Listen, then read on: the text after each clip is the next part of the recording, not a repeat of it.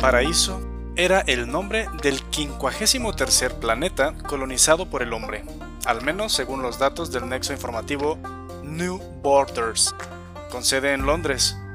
Era un planeta pequeño, pero más denso que la Tierra, por lo que la fuerza de la gravedad se asemejaba bastante a la del viejo mundo. El aire y los demás elementos de la biosfera eran casi idóneos para sustentar la vida humana antes de iniciar el proceso de terraformación, que fue rápido y poco costoso. Además, la fauna y la flora autóctonas no estaban excesivamente evolucionadas y no había ninguna especie que pudiera suponer un peligro para el hombre. A la luz de esta información, uno podría pensar que Paraíso era tan solo un planeta más dentro del complejo entramado de mundos que conformaban la Liga Estelar. Sin embargo, Paraíso no era en modo alguno como los demás mundos. Para entender su verdadera naturaleza, sería necesario remontarse unos cuatro siglos atrás en el tiempo, al momento en que finalizó la construcción de la puerta XI, que comunicó el sistema estelar en que se encontraba Paraíso con el resto de la Liga de Mundos. Dada la escasez de planetas tan favorables para la supervivencia humana, la existencia de Paraíso fue notificada de inmediato a la comisión correspondiente del Consejo Estelar, órgano de gobierno de todos los mundos. Sin embargo, este decidió posponer su colonización por motivos estratégicos. En aquellos días el planeta no había recibido aún su nombre actual, y sus extraordinarios parajes aguardaban a ser explorados. Algún tiempo antes del descubrimiento de Paraíso, concretamente en el año 2678, según el calendario de la Tierra, una gigantesca compañía multiplanetaria llamada Keymar Intelligent Software organizó un espectacular concurso que fue retransmitido a toda la Liga Estelar. Los participantes se seleccionaron de entre los compradores de su popular K260, el último modelo de computadora personal que la gran empresa había puesto en el mercado. Casi un 10% de los usuarios decidieron formar parte del evento, que se convirtió así en la mayor competición de la historia con millones de concursantes en lisa. La Keimal puso en marcha un complejo sistema eliminatorio que consistió en multitud de pruebas, exámenes y votaciones del público, tras una competición ardua y tan prolongada como lucrativa, se eligieron los 200 tripulantes de una astronave, fletada por la gran compañía, que realizaría un viaje de 60 años a través del espacio. Su objetivo era colonizar un nuevo sistema estelar, el más alejado de la Tierra que se había intentado alcanzar hasta el momento. Aquel fue un reto pionero y sin precedentes, un desafío a la enormidad del vacío cósmico que creó una enorme expectación. Los 200 elegidos eran excepcionales en uno u otro sentido. Algunos destacaban en aspectos tan banales como su atractivo o su fuerza física, pero otros eran auténticos genios en diversos campos de la ciencia y las artes. También había entre los seleccionados individuos de gran capacidad empática, que consiguieron conectar con la enfervorecida audiencia que siguió todas las fases del concurso y que después votó a su favor. Se impuso como requisito obligatorio no superar una edad máxima, para que los tripulantes llegaran a su destino aún con muchos años por delante y pudieran disfrutar de su espectacular hazaña.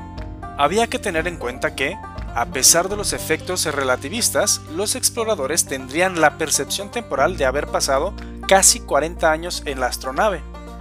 La esperanza de vida media en la Tierra por aquel entonces era de unos 223 años, por lo que muchos confiaban en poder ver los primeros pasos de un nuevo mundo tras su colosal travesía por las profundidades insondables del espacio.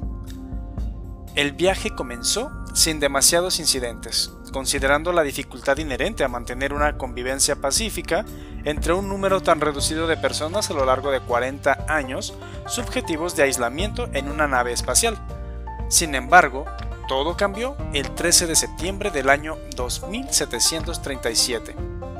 La travesía estaba llegando a su fin y la astronave colonizadora, que surcaba el vacío glacial del espacio a una cuarta parte de la velocidad de la luz, pues estaba desacelerando gradualmente al aproximarse a su destino.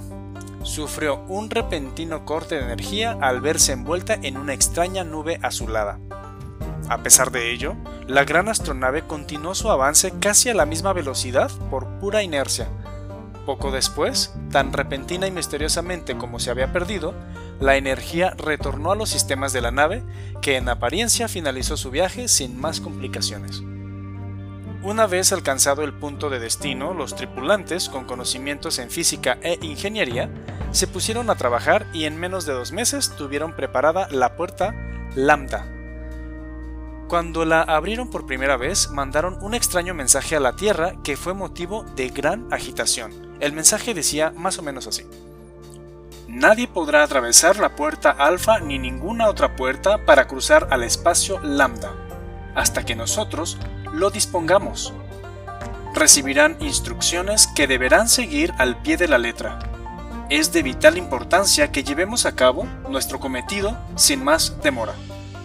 Fin del mensaje. El escueto y sorprendente comunicado fue acompañado del cierre de la puerta lambda, que en realidad solo había sido abierta parcialmente para transmitir el mensaje. El gobierno de la Tierra se encontraba impotente ante los primeros colonos de aquel lejano sistema solar, el misterioso comportamiento de estos dio lugar a multitud de sospechas y especulaciones. Ante la ira del coordinador general de las puertas estelares que amenazó con aislar para siempre al grupo de Lambda, los 200 tripulantes de la nave le ofrecieron la posibilidad de atravesar la puerta para reunirse con ellos. El coordinador así lo hizo y regresó al espacio de la Tierra tan solo dos horas después, para convocar una multitudinaria rueda de prensa, en su camino hacia la sala de transmisiones de la puerta alfa, los periodistas e informadores le acosaban con preguntas, pero él guardó un absoluto silencio. Una vez en la sala de prensa, mantuvo su mutismo hasta que su airada expresión hizo callar a todos los presentes en la reunión. Voy a leer un comunicado, dijo. No contestaré una sola pregunta y no toleraré ninguna clase de interrupción. Deben escuchar atentamente pues lo que voy a decirles es algo de vital importancia y solo lo repetiré una vez. Todos los asistentes contuvieron el aliento, intrigados. La gravedad del tono de voz y la extrema seriedad del rostro del coordinador no pasó inadvertida a ninguno de los presentes. A los 200 tripulantes de la astronave fletada hace 60 años por la Kemal Intelligent Software y ahora también a mí y a las personas que me han acompañado hasta el espacio Lambda, nos ha sido revelado un secreto esencial para la supervivencia de la raza humana. No puedo hablar de forma más concreta acerca de ello por el bien de todos nosotros. Lo único que puedo decir es que debemos poner en marcha un plan revolucionario que han diseñado los 200 colonos en Lambda el coordinador guardó silencio. Tras un momento de indecisión, los informadores comenzaron a acribillarle con preguntas a las que él, por supuesto, no respondió. Primero la curiosidad y después el miedo y la agitación comenzaron a extenderse en todos los mundos habitados por el hombre. La persona del coordinador general de las puertas estelares era muy respetada en la Liga de Mundos. Era uno de los cargos más prestigiosos y que acarreaba una mayor responsabilidad, por todo ello, no era fácil ridiculizar o despreciar a los colonos de Lambda, aunque algunos lo intentaron sin demasiado éxito.